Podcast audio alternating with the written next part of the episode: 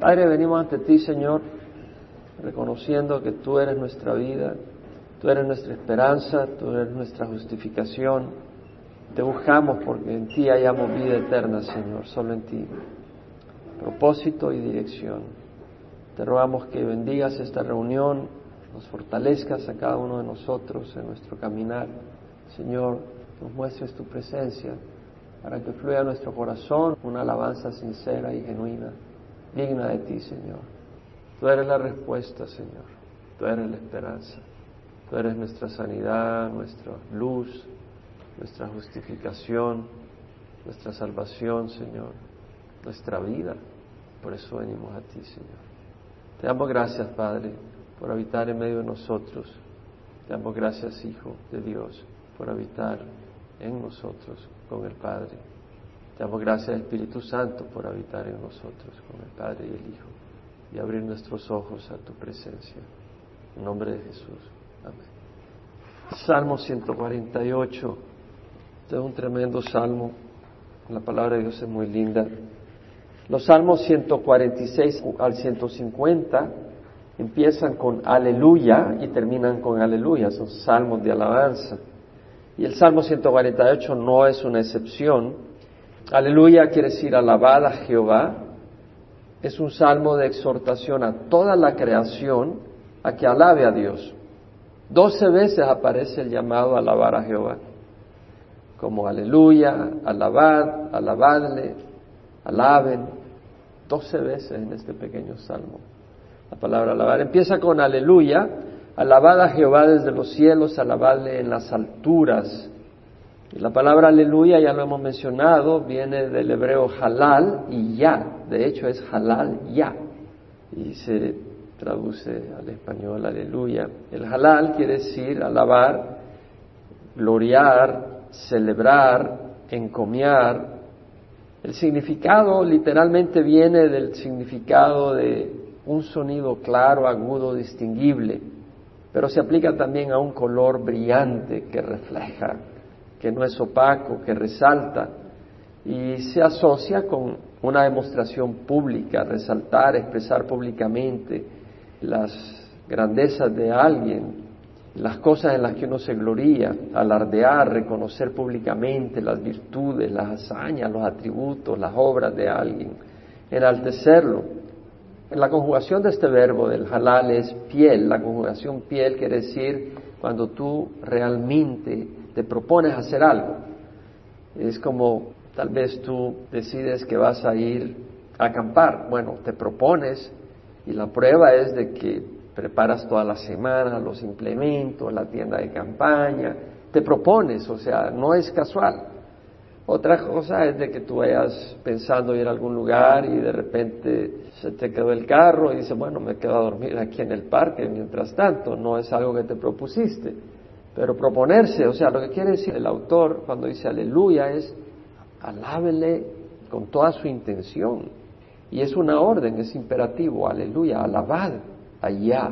Ya es una contracción del nombre de Yahweh, es el nombre de Jehová, el nombre de Dios, que quiere decir el autoexistente, el que siempre existe. Viene la palabra del verbo haya, que quiere decir ser, existir.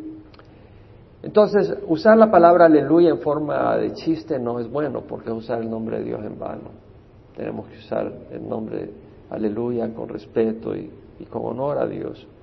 Vemos el mandato a alabar a Jehová, a exaltarlo, a declarar su grandeza, sus atributos.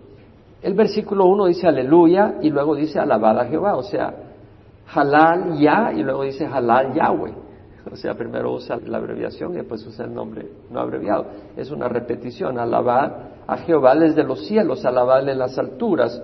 Repite el llamado y llama a los habitantes de los cielos a alabar a Dios. Es un lindo salmo. Dice, alabadle a Jehová desde los cielos, alabadle en las alturas. O sea, alabadle desde los cielos, desde el tercer cielo, donde se manifiesta Dios a los ángeles, alabarle desde el segundo cielo, que es el cosmos, donde están los astros, las estrellas, alabarle en las alturas.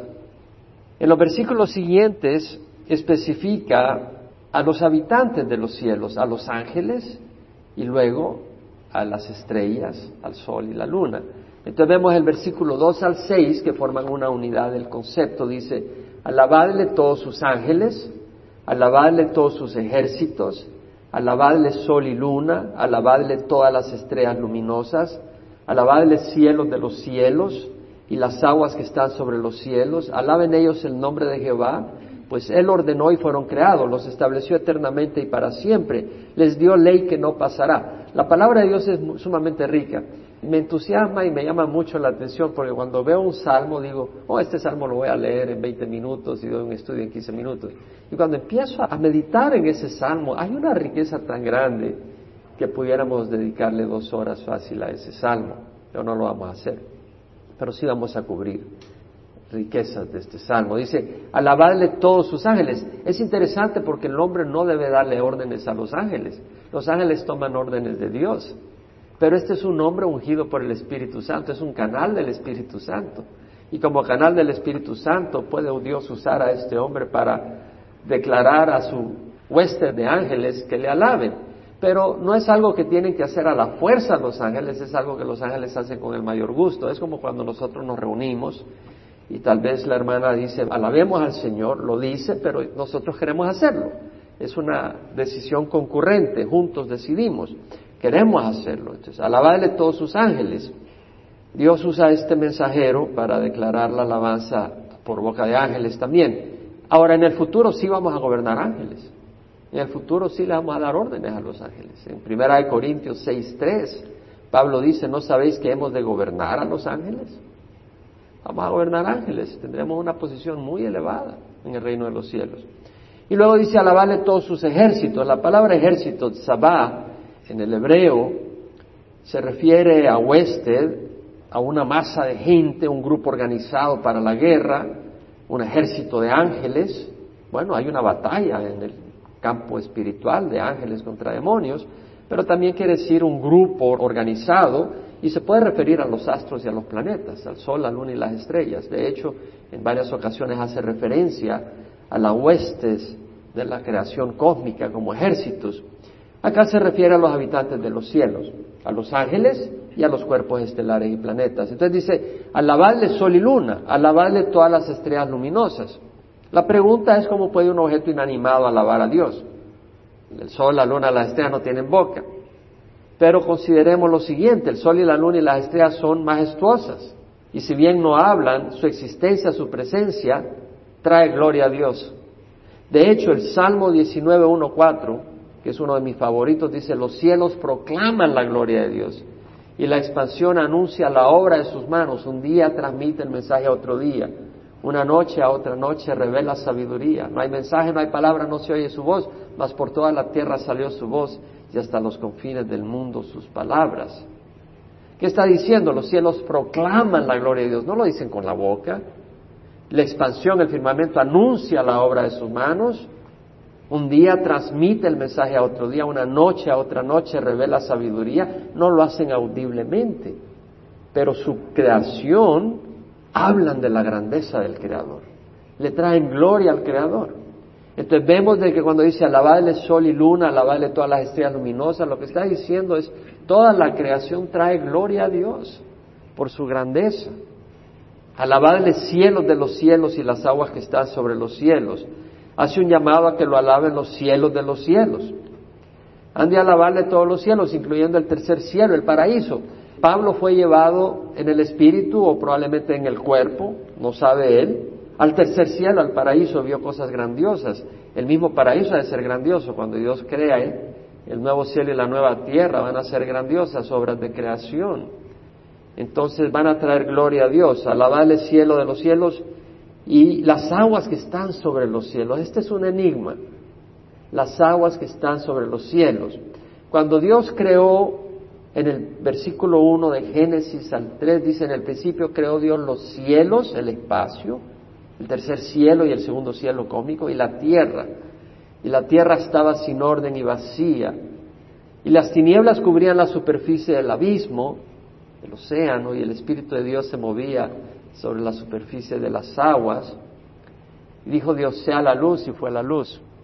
Y vio Dios que la luz era buena, separó la luz de las tinieblas, llamó a la luz día, a las tinieblas noche, fue la tarde, fue la mañana un día, y dijo Dios, haya una expansión en medio de las aguas, y separe las aguas de las aguas. E hizo Dios la expansión de los cielos, y separó las aguas que estaban debajo de la expansión de las aguas que estaban arriba de la expansión, y llamó a la expansión cielos, fue la tarde y fue la mañana el segundo día. Entonces vemos que Dios crea una expansión y separa las aguas que estaban debajo de la expansión de las aguas que está arriba de la expansión y llama la expansión cielos. Esa es la atmósfera. No le llama cielos sino cielos porque habla en términos genérico como parte de los tres cielos.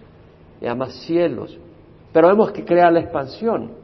Lo que es interesante, y creemos que la atmósfera, y que había una capa de agua cubriendo todo el globo terrestre, arriba de la atmósfera, y que en el diluvio se vino una gran cantidad de esa agua inundando la tierra, pero también es posible que haya una envoltura de agua alrededor del cosmos. Yo no puedo decir de que no sea posible. Es una posibilidad que cuando dice y las aguas que están sobre los cielos pueda significar eso. No es mi interpretación personal, pero he oído a un creacionista científico considerar esa posibilidad. Personalmente no la considero mi traducción preferida o mi interpretación preferida. Creo que se refiere a la expansión de la atmósfera. Pero lo importante es que el salmista está diciendo acá que la creación inanimada muestre su gloria, su grandeza, lo que resulta en alabanza a Dios. Y luego dice, alaben ellos el nombre de Jehová, pues Él ordenó y fueron creados. Alaben ellos, las galaxias, el sol, la luna y las estrellas no son resultado de la casualidad, porque Él ordenó y fueron creados. Esto no es resultado de accidente. Esto no es resultado de una explosión a través de millones de años y los átomos conglomerándose por accidente, formando las estrellas y luego los planetas por casualidad. No, Dios ordenó y fueron creados por orden directa. El Salmo 33, 6, 9 dice, por la palabra de Jehová fueron hechos los cielos y por el aliento de su boca su ejército, todo su ejército por el aliento de su boca. Y cuando dice ejército está hablando del sol, la luna, las estrellas. Y luego dice, porque Él habló y fue hecho, Él mandó y todo se confirmó. Entonces, Él habló y fue hecho. Dios habla. ¿Quién es la palabra de Dios? Jesucristo. Es Jesucristo, la expresión del Padre, el que crea el universo, simplemente por su acción. Entonces vemos de que el universo es resultado de la creación directa de Dios, del plan, del diseño, del propósito. Dios no crea algo sin propósito. Evolución no puede tener propósito. Dios creó el universo con propósito, para mostrar gloria, poder y atributos invisibles y para beneficio del hombre en la tierra. Es decir, el sol no solo muestra la gloria de Dios, sin el sol no morimos. Necesitamos el sol, que irradie el calor, la luz que necesitamos para la vida. Toda la vida depende del sol. Las plantas sin el sol no existirían. Los animales no pudieran alimentarse, nosotros no pudiéramos tener alimento. El calor, la luna trae las mareas que oxigenan las aguas del mar para los peces. Tenemos la atmósfera. La Tierra ha sido diseñada en función del bienestar del ser humano. Entonces, Dios creó el cielo, la luna, las estrellas, el universo para traerle gloria a Dios al ver su grandeza, mostrar su poder. Es interesante que hay una galaxia que tiene forma de hormiga, pero es una galaxia enorme. Estamos hablando de dos millones de millones de estrellas. Dos millones de millones de estrellas es lo que tiene de estrellas esa galaxia. Cada estrella del tamaño promedio del Sol es una galaxia enorme. Y cuando la ves, tiene la forma de una hormiga. Es increíble lo que Dios ha creado. O sea, Dios ha creado una de cosas increíbles. Porque ahora con telescopios especiales pueden verse las formas de ciertas galaxias. Y son para, para quedarse admirados. Entonces, cuando leemos en Romanos, Romanos claramente, Romanos 1 del 18 al 23, puedes ir ahí, son escrituras de las, mis escrituras favoritas porque tienen una gran enseñanza y de gran impacto en nuestra sociedad. Pablo dice, la ira de Dios se revela desde el cielo contra toda impiedad e injusticia de los hombres que con injusticia restringen la verdad, porque lo que se conoce acerca de Dios es evidente dentro de ellos, pues Dios se lo hizo evidente, pues desde la creación del mundo sus atributos invisibles, su eterno poder y su divinidad se han visto con toda claridad, siendo entendidos por medio de lo creado, de manera que no tienen excusa. Pues aunque conocían a Dios, no le honraron como a Dios ni le dieron gracias, sino que se hicieron necios en sus razonamientos, se hicieron vanos y su necio corazón fue enternebrecido. Profesando ser sabios, se volvieron necios. Cambiaron la gloria del Dios incorruptible por una de imagen de hombre corruptible, de aves, de cuadrúpedos y de reptiles. Entonces vemos acá que Pablo está diciendo de que desde la creación del mundo sus atributos invisibles, su eterno poder, su divinidad se han visto con toda claridad, entendido por medio de lo creado. O sea, la creación muestra que aquí hay un Dios, no muestra que esto pueda ser accidente. Y podemos ver la mano de Dios, pero no le honraron como a Dios, no le alabaron como a Dios. Y eso es lo que hace la sociedad ahora. Por eso llevamos el mensaje de creacionismo. Queremos presentar esta evidencia, ayudarle a la gente a abrir los ojos, que hay una creación. Dice la palabra del Señor en el Salmo 148, lo estableció eternamente y para siempre le dio ley que no pasará. Es decir, lo estableció, establecer quiere decir diseño, quiere decir propósito. Dios no creó un universo inestable. Si el universo fuera inestable, Hoy estamos aquí, mañana nos achicharramos todos. Dios creó un universo estable para el periodo en que el hombre va a habitar este universo. Vamos a Job 38, donde Dios se le aparece a Job después de toda su crisis, donde Job está agonizando emocionalmente por lo que le está pasando sin poder entender la razón. Y viene y se le aparece Dios y el Señor le respondía a Job desde el torbellino y dijo, ¿quién es este que oscurece el consejo con palabras sin conocimiento? Ciña ahora tus lomos como un hombre, yo te preguntaré y tú me instruirás. o sea, le está diciendo, tú tienes sabiduría para juzgarme, déjame que yo te pregunte y así me instruyes. Y le dice, ¿dónde estabas tú cuando yo echaba los cimientos de la tierra? Dímelo si tienes inteligencia. ¿Quién puso sus medidas? Ya que sabes, o quién extendió sobre ella cordel, sobre qué se asientan sus basas, o quién puso su piedra angular cuando cantaban juntas las estrellas del alba y todos los hijos de Dios gritaban de gozo. Se refiere a los ángeles, cuando empezó a edificar el universo, lo hizo en seis días, pero cuando el Señor estaba poniendo las estrellas y todo y trabajando sobre la tierra, el acto creativo, los ángeles se glorificaban en Dios. Pero vemos acá que dice, ¿dónde estabas tú cuando yo echaba los cimientos de la tierra? No quiere decir que puso cimientos de cemento, lo que está queriendo decir, tú pones cimientos para edificar un edificio estable. Y lo que está diciendo es que Dios diseñó la tierra con sabiduría, con entendimiento, con ingeniería, no de ingeniería humana, sino ingeniería divina. Es lo que está diciendo. Entonces vemos que llevamos ya seis mil años, el sol, la luna y las estrellas siguen cumpliendo su función en seis mil años. El sol sigue brillando y dando su luz. La luna sigue embelleciendo la noche y produciendo las mareas que oxigenan el agua del mar. Las estrellas siguen embelleciendo el firmamento por seis mil años. Los planetas siguen cumpliendo su función. Júpiter protege a la Tierra de desperdicios cósmicos que harían pedazos la vida en la Tierra. Saturno ayuda a estabilizar la órbita de la Tierra para que haya vida en la Tierra. Siguen cumpliendo su función seis mil años después. Claro, los cielos y la tierra han sido afectadas por el pecado y la rebelión de Satanás. Y Dios ha traído juicio y ha traído impacto negativo en el cosmos, pero el cosmos sigue estable dentro del plan de Dios hasta que Él la destruya. Porque va a haber un día donde Dios va a destruir el cosmos, para crear un nuevo cielo y una nueva tierra donde reinará la justicia. Vamos a 2 de Pedro capítulo 3, versículo 9. Pedro dice, el Señor no se tarda en cumplir sus promesas, según algunos entienden la tardanza, sino que es paciente para con vosotros, no queriendo que nadie perezca, sino que todos vengan al arrepentimiento. Dios no quiere que nadie perezca eternamente. Dios quiere que todos se salven. Pero el día del Señor vendrá como un ladrón, y aquí está hablando del día del juicio del Señor, en el cual los cielos pasarán con gran estruendo, y los elementos serán destruidos con fuego. ¿Saben cómo se mueren las estrellas? Explotando en una gran explosión, una supernova. Un efecto de gran energía, una explosión de gran energía, emite gran energía. Una supernova cercana a la Tierra pudiera destruir la vida en la Tierra, de la energía que irradia. La Tierra tiene un campo magnético que nos protege de todo eso. Sin el campo magnético de la Tierra estaríamos fritos. Dios nos ha protegido, Dios ha diseñado la Tierra para protegernos.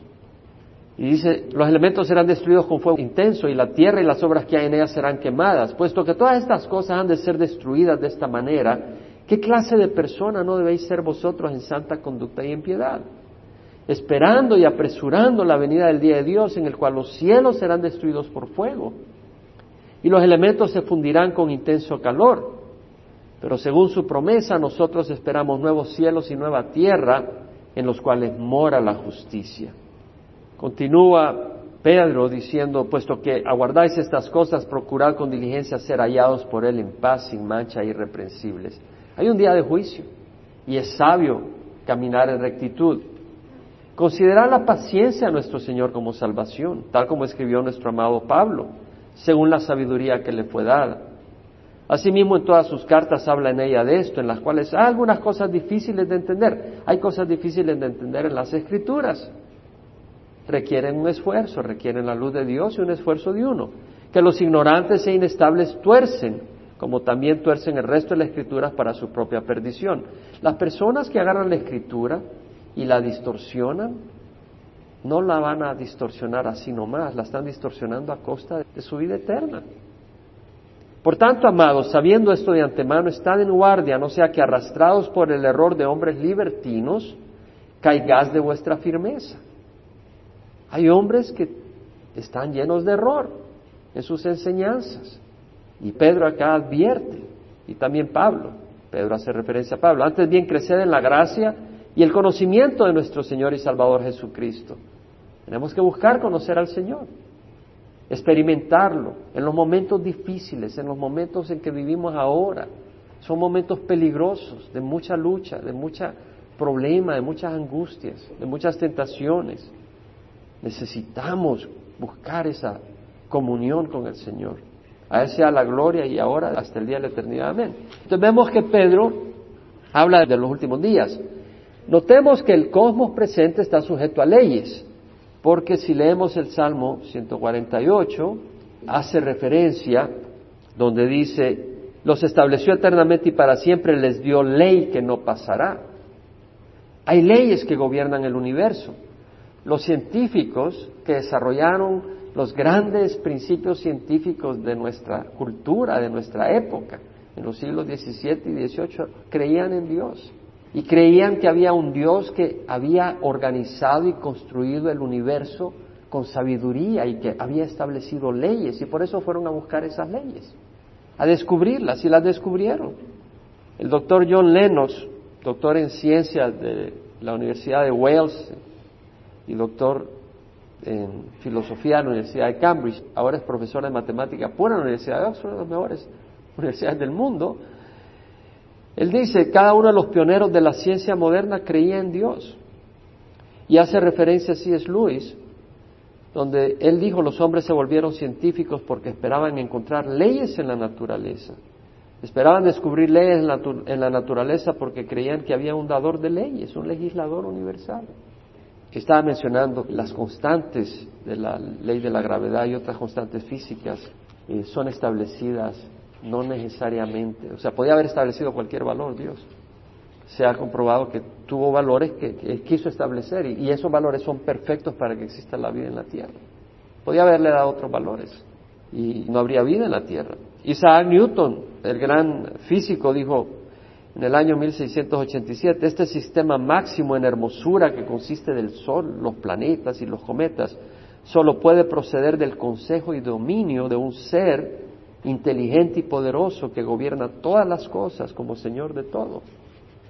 Isaac Newton hizo referencia en su obra Los principios matemáticos de filosofía natural, a la ciencia le llamaba filosofía natural. El Salmo 148 del 7 al 10 vemos que ahora hace referencia ya no a los cielos, sino ahora a la tierra. Dice, alabada a Jehová desde la tierra, monstruos marinos y todos los abismos, fuego y granizo, nieve y bruma, viento tempestuoso que cumple su palabra, los montes y todas las colinas, árboles frutales y todos los cedros, las fieras y todo el ganado, reptiles y aves que vuelan. Entonces vemos acá que se pasa de los cielos, de los ángeles, del sol, la luna y las estrellas, ahora la tierra, empezando por el océano y las ballenas, los grandes monstruos marinos, y luego pasa a los elementos, al fuego, al granizo, a la nieve, a la bruma, y luego a los árboles frutales y a los cedros, y luego a los animales que habitan la tierra y luego a las aves. Alabad al Señor desde la tierra, monstruos marinos y todos los abismos. Monstruos marinos, las ballenas. Las ballenas son animales espectaculares.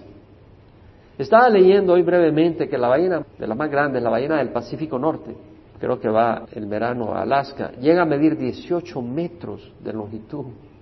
Llega a pesar 180 mil libras. Imagínate cuánto ha de comer diariamente esa ballena. 180 mil libras para mantener. Imagínate ese animal nadando en el mar. Sube a agarrar oxígeno, agarrar aire. Es mamífero. Tiene pulmones. Sube a agarrar aire y luego hace una clavada hacia abajo y tiene un sistema, el doctor Walter Smith, recuerdo, una vez vino a Costa Mesa y habló sobre las ballenas, que tiene un sistema increíble porque cuando va bajando, los gases, el dióxido de carbono, por ejemplo, se disuelven en la sangre porque hay mayor presión a las profundidades en que se mete. Entonces, al subir como sube, ese dióxido de carbono se sale, burbujearía y se moriría. Por ejemplo, los buceadores al principio cuando querían bajar en los buceos, el dióxido de carbono se disolvía en los pulmones y cuando tú subes rápidamente te mueres. Hay un problema porque la sangre te burbujea. Por eso los tanques de oxígeno no tienen dióxido de carbono, tienen nitrógeno. Y aún así tienes que subir con cuidado y no de un solo porque es un problema. Pero las ballenas no tienen ese problema, tienen un diseño, el doctor Walter Smith estaba explicando eso la maravilla del diseño de esos animales. Si tú los observas y los estudias y cada vez aprendemos más, nos asombramos. O los delfines, que tienen un sistema ecolocalizador, emiten un sonido, el sonido rebota y pueden ver la distancia por el tiempo que toma y agarrar la forma del objeto que está cerca, simplemente por eco. Lo mismo que los murciélagos. Y hablando del mar, los caballitos del mar, los peces de varios colores. O sea, Dios ha creado una creación en el océano para glorificarle. ¿Quién no le gusta ir a un acuario, a un lugar donde hay peces y este tipo? Y luego dice fuego y granizo, nieve y bruma. O sea, a mí me encanta ver los relámpagos, ver una granizada, de repente está cayendo hielo, ver nieve, todo el mundo quiere las montañas y experimentar ver esas montañas llenas de nieve o neblina, es bonito en la mañana cuando amanece la neblina, o sea, eh, son cosas lindas, pero son fenómenos que provocan alabanza a Dios. Viento tempestuoso que cumple su palabra. Vemos acá de que cada fenómeno natural es creación de Dios que obedece su mandato. Viento tempestuoso que cumple su palabra, es decir, si Dios no quiere, no sopla el viento. Vea el libro de Apocalipsis, hay momentos donde Dios va a parar el viento y no va a soplar. Si Dios no quiere, no llueve en California, y si Dios quiere, llueve suficiente como para que estemos afligidos porque las presas están desbordando. Los montes y las colinas, dice. Ver la naturaleza, la gloria de Dios, los árboles frutales y los cedros, la variedad de frutas, los mangos, la papaya, el zapote, la variedad de fruta, y los cedros y los árboles de sombra, árboles hermosos que no solo dan sombra, sino que dan madera. Lo dice las fieras y todo el ganado, reptiles y aves que vuelan. A todos nos gusta ir al zoológico, ver a esas jirafas, a los elefantes, a los rinocerontes, la variedad de animales que hay, león, las guacamayas, los tucanes. ¿Cómo explican los evolucionistas la evolución convergente? Por ejemplo, el murciélago no es una ave, el murciélago es un mamífero y tiene alas para volar. Y las aves tienen alas para volar, los insectos tienen alas para volar. La libélula, el Departamento de Guerra de Estados Unidos está estudiando la libélula para diseñar los drones. Pues tiene una habilidad la libélula para volar espaldas arriba, o sea, espaldas abajo y boca arriba para darse vuelta, para estar en forma estacionaria, tiene una cantidad de capacidades que están estudiando la libélula para poder aplicar esos conceptos de diseño en los drones que está diseñando las fuerzas militares de Estados Unidos. Entonces vemos que todo eso trae gloria a Dios. Versículo 11 y 12 Dice la palabra del Señor, reyes de la tierra y todos los pueblos, príncipes y todos los jueces de la tierra, jóvenes y también doncellas, los ancianos junto con los niños. O sea, que le alaben ya no solo los ángeles, los astros, el océano, los animales marinos, los elementos sobre la tierra, los animales de la tierra, las aves, pero el ser humano. Todo lo anterior trae gloria a Dios, pero el hombre no siempre trae gloria a Dios. Y le vamos a alabar solo si queremos alabarle. Es una decisión del corazón. Una decisión del corazón. Todos los habitantes del planeta tienen la oportunidad de ver la gloria de Dios. Por eso el llamado es a todos los habitantes, reyes de la tierra, todos los pueblos, no solo Israel, porque todos tienen el testimonio de la creación de Dios. Vemos que Dios usa un orden en cómo presenta las cosas. Y me llama la atención, ¿cómo va? Va con el cielo, los ángeles, después se va a qué? A los elementos, y se va al océano, se va a los animales de la tierra, las aves, después se va al ser humano. Y vemos que Dios es un Dios de orden. Este hombre escribe lleno del Espíritu Santo, pero no es un hombre desordenado. A veces en algunas iglesias confunden el desorden con el Espíritu Santo y no es así. Parece una locura lo que ocurre ahí no es el Espíritu Santo, es el hombre desordenado.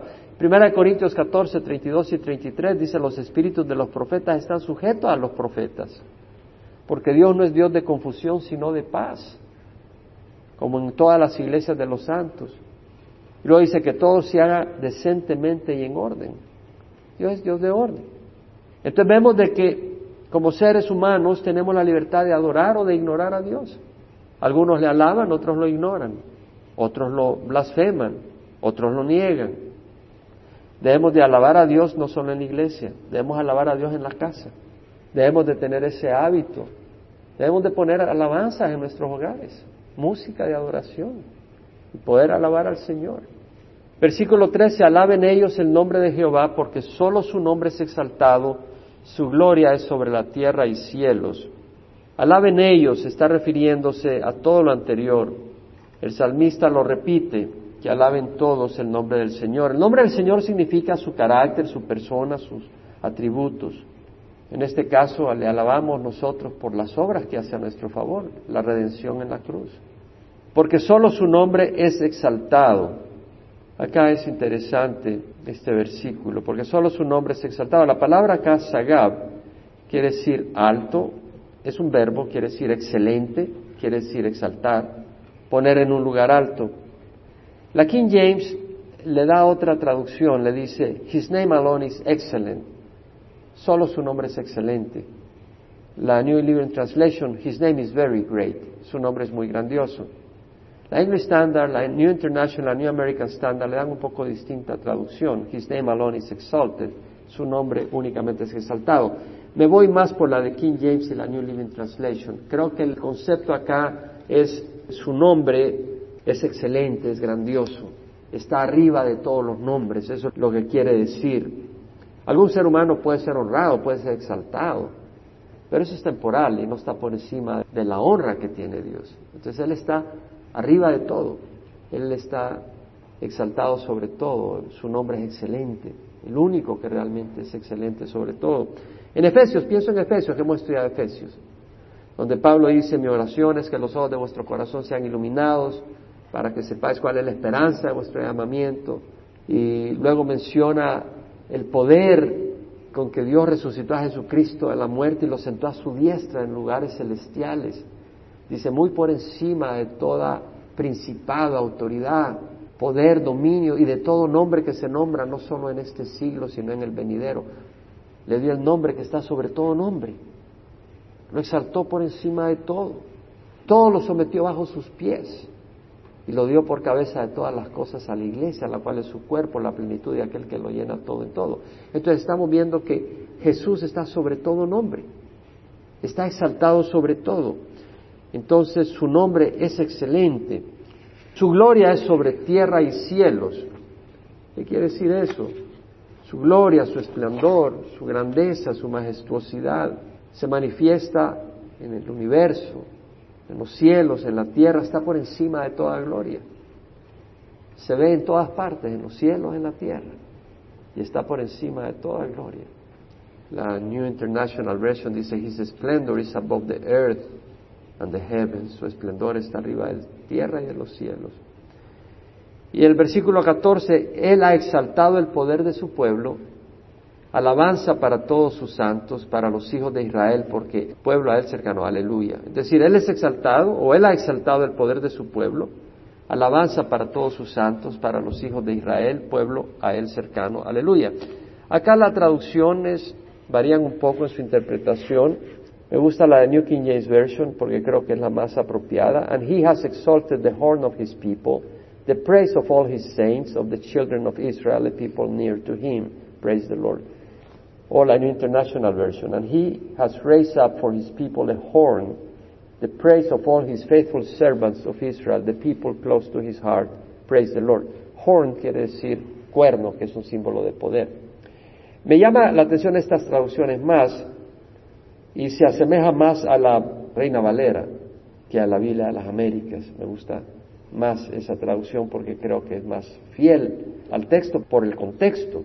Lo que creo que está diciendo es que Él ha exaltado el poder de su pueblo, Él ha elevado, ha engrandecido el poder de Israel para alabanza no de Israel, sino para alabanza de todos sus santos. Es decir, para que sus santos alaben lo que Dios ha hecho por ellos.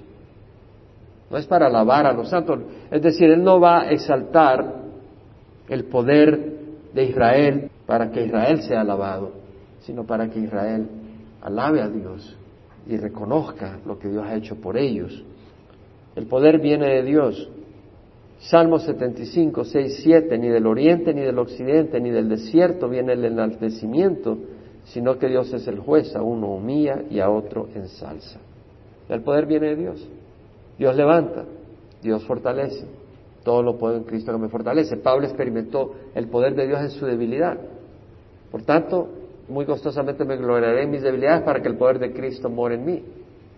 Por eso me complazco, dijo él, en debilidades, en insultos, en privaciones, en persecuciones y en angustias por causa de Cristo, porque cuando soy débil entonces soy fuerte. Entonces vemos que Dios es el que da el poder a su pueblo. Tenemos una razón para alabar al Señor. Tenemos motivo para alabar al Señor. Es un salmo de alabanza muy lindo, donde el llamado es a toda la creación y eso incluye a nosotros. Alabemos al Señor. Todo lo que respire, alabe al Señor.